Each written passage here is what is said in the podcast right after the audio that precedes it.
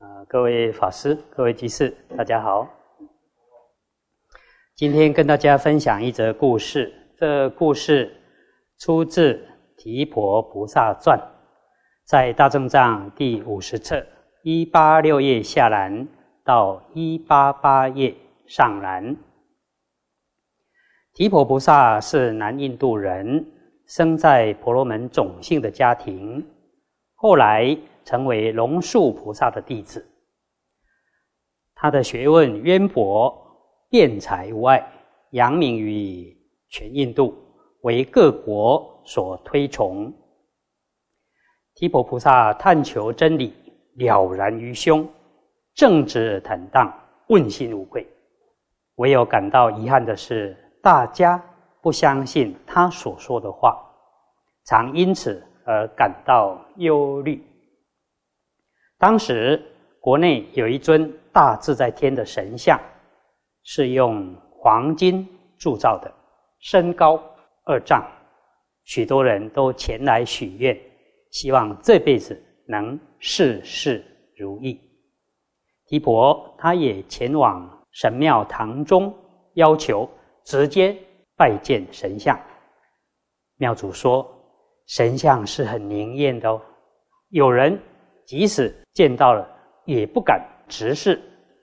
一旦直视，反而被神像的气势所震慑而倒退，受到的惊吓，百日之内都无法平复。你只要问问题、许许愿就好，何必一定要亲眼见到神像呢？提婆说：“如果天神……”真的像你所说那么灵验的话，那还是让我亲眼看看神像吧。假使没有像你说的这样，那岂是我想求见的天神呢？这时，周围的人都很惊奇，赞赏提婆的气概，佩服他明辨是非、追求真理的精神。就这样。竟然有成千上万的人涌进庙里，想一探究竟。提婆进入神庙之后，这时神像忽然转动着眼珠，以愤怒的眼神盯着提婆。提婆说：“天神虽然神奇呀，但是气度为什么那么小呢？神。”应当以威德圣名感化众人，以智慧福德福人才对。但你却以黄金贴满全身而自满，转动破离宝珠的眼珠来炫惑他人，这不是我所期望的啊！于是提婆就爬上梯子，到神像上面，把神像的一颗眼珠。挖了出来。这时，在一旁围观的人群都大为吃惊，心里起了疑惑：大自在天神怎么会被一个小小的婆罗门所困？或许这位大自在天神，并不如大家所说的那么灵验，只不过是言过其实罢了。难道天神？就这样被提婆的言辞驳倒了吗？这时提婆便对大众说：“神明高远广大，故意用一桩小事试探我。我因为了解天神的想法，所以爬上黄金所做的神像，将普利珠所做的眼珠挖出来，想要让大家知道。”神明不必借着金银珠宝等物质来显现，精神也不必寄托于形骸。我不但没有轻慢天神，也没有侮辱的意思。提婆说完之后，便走出神庙。提婆连夜准备各种贡品，隔天清晨便去祭祀天神。由于提婆的名声早已为各国所推崇，现在又能以智慧参透神的旨意，因此提婆一开口，没有人不响应照办的。就这样，短短的一个晚上，所有的供养之具、佳肴美馔，全部都备齐了。这时，大自在天化作人形，身高四丈，但是失去眼珠的左眼凹陷，来到宴席中坐下来，遍观提婆所供养的资具佳肴。赞叹稀有难得，真是前所未见。大自在天嘉许提婆有大福得力，才能承办这些美食。于是就对提婆说：“你是真正懂得我内在心思的人，其他人只是看到我外在的形貌而已。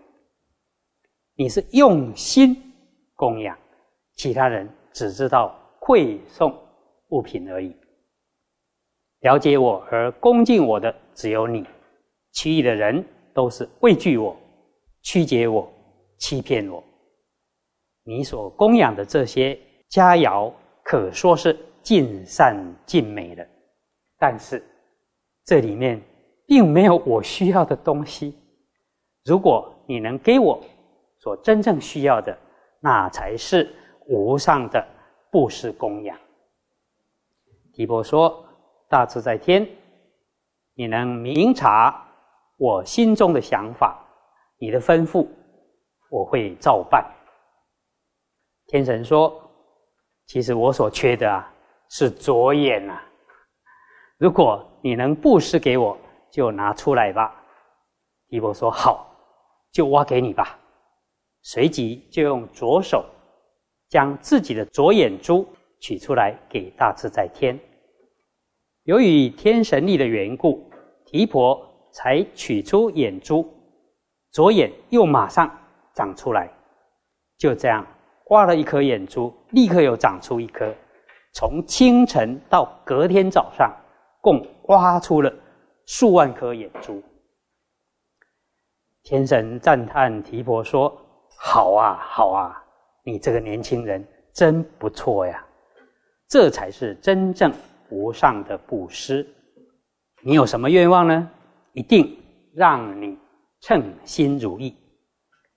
提婆说：“我在此向你表明我心中的想法，我不着重外在的表象，我只是遗憾芸芸众生幼稚愚昧，无法信受。”我说的话，请大自在天满我的愿，让我所说的话都能令人信受。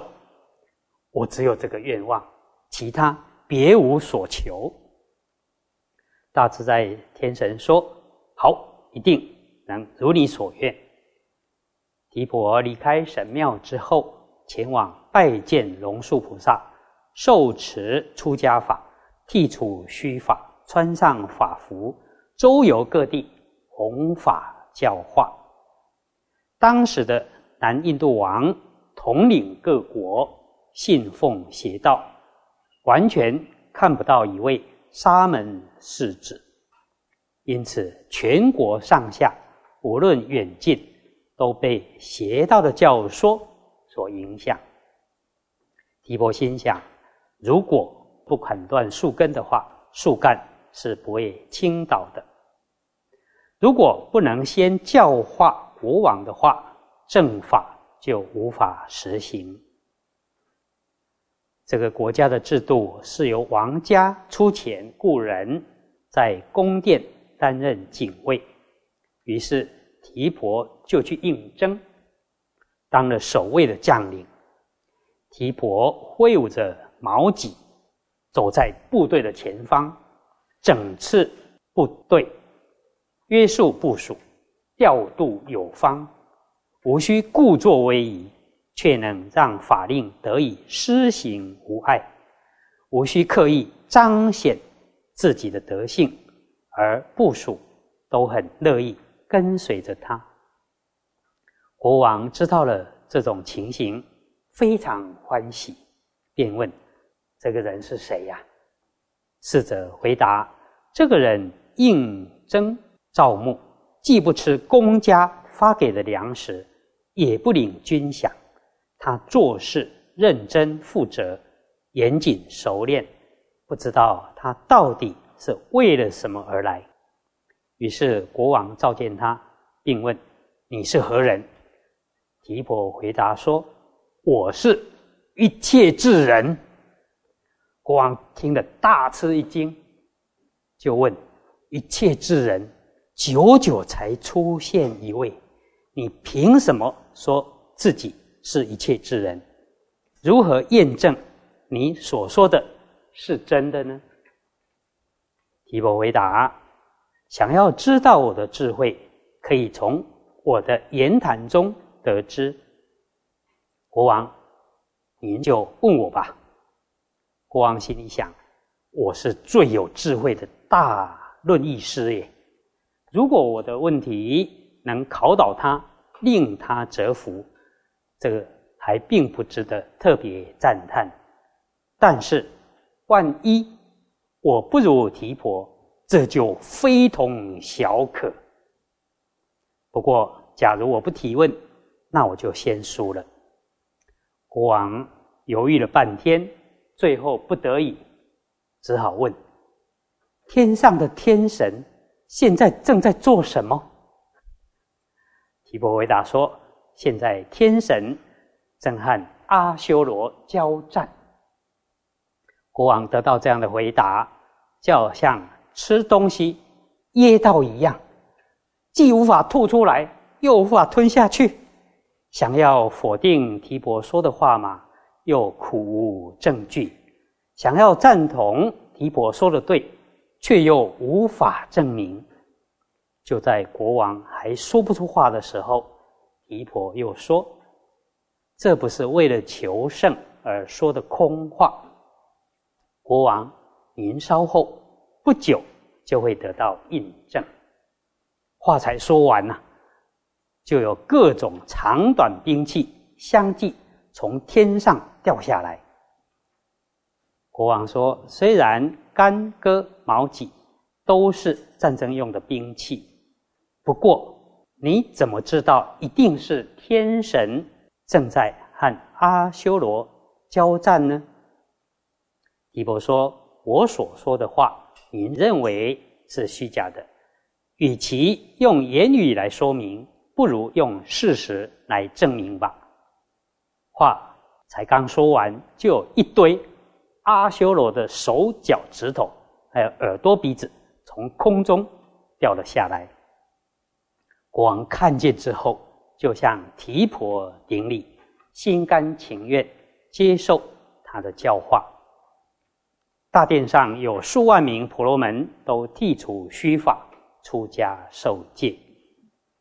于是提婆便在都城中建立高座，并立下三个论点：第一，一切诸圣人之中，佛陀最第一；第二，一切诸法之中，佛法最第一；第三，一切救度世间的人之中，佛以生前为第一。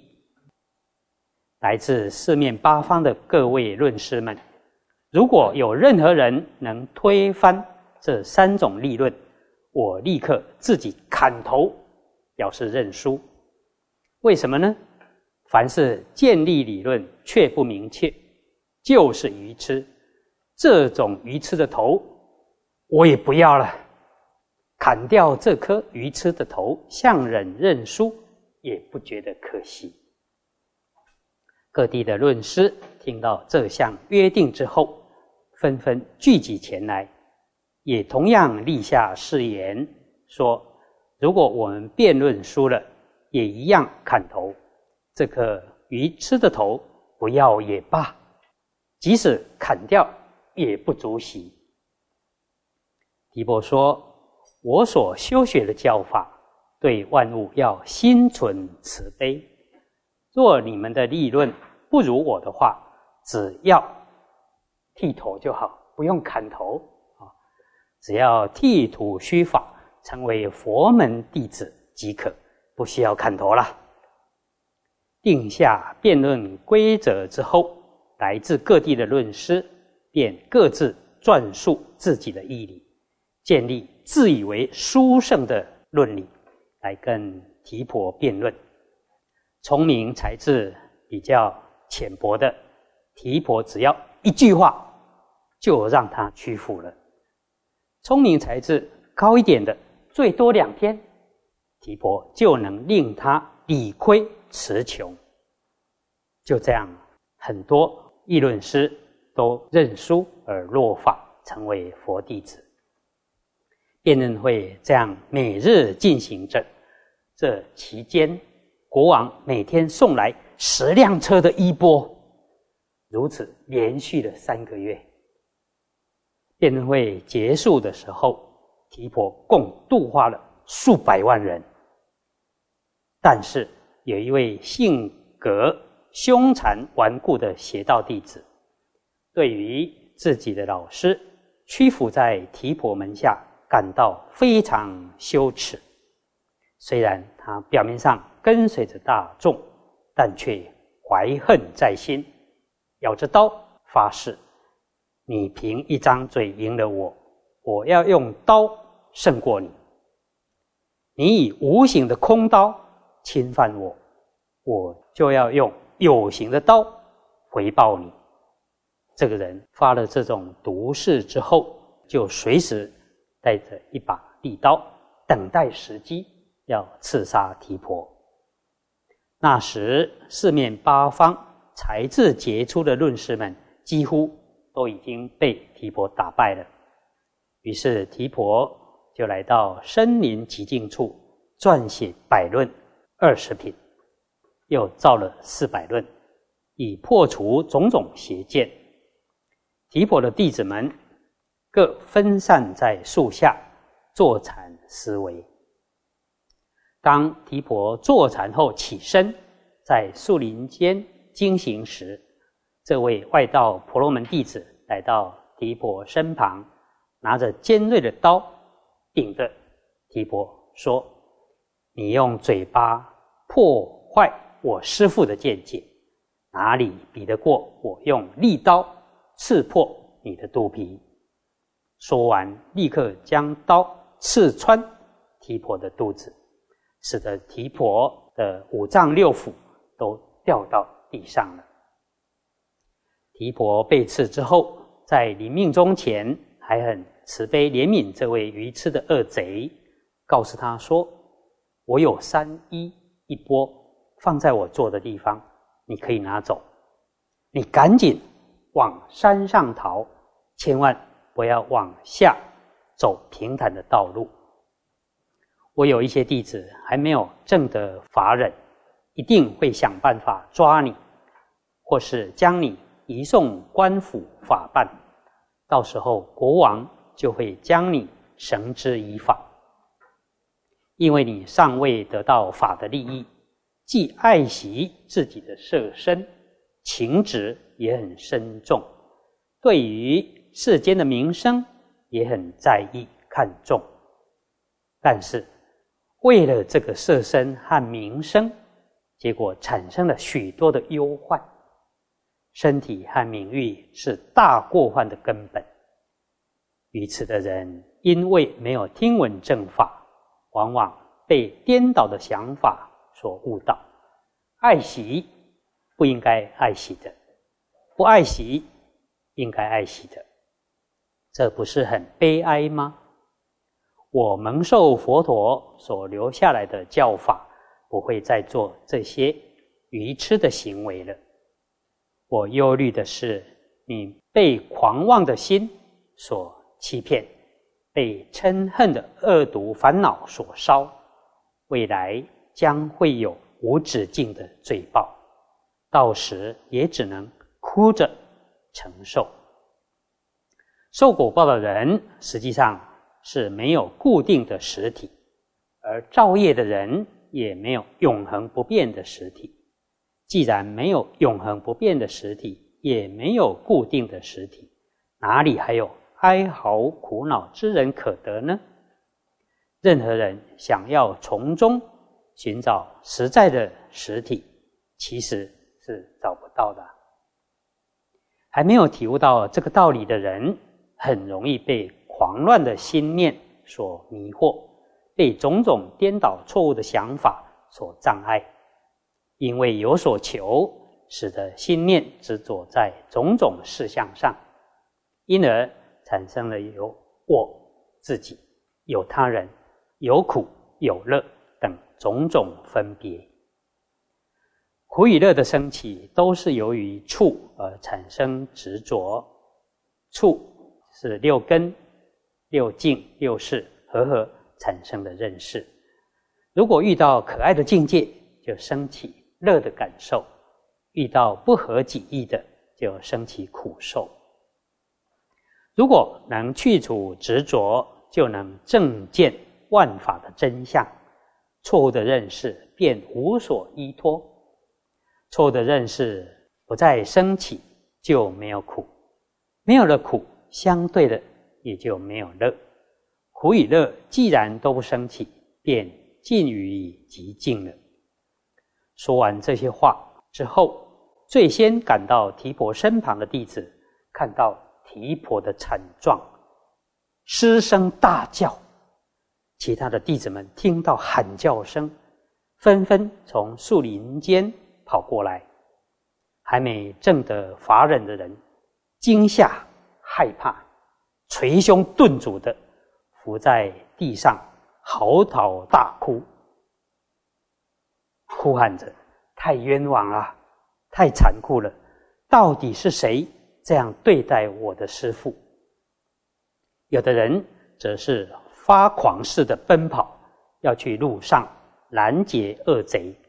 大家分头搜寻，大声叫喊：“赶快追！”声音响彻原本宁静的山谷。这时，提婆慈悲的教诲弟子们说：“诸法实相中有谁被冤枉？是谁残酷？是谁割裂杀人？是谁？”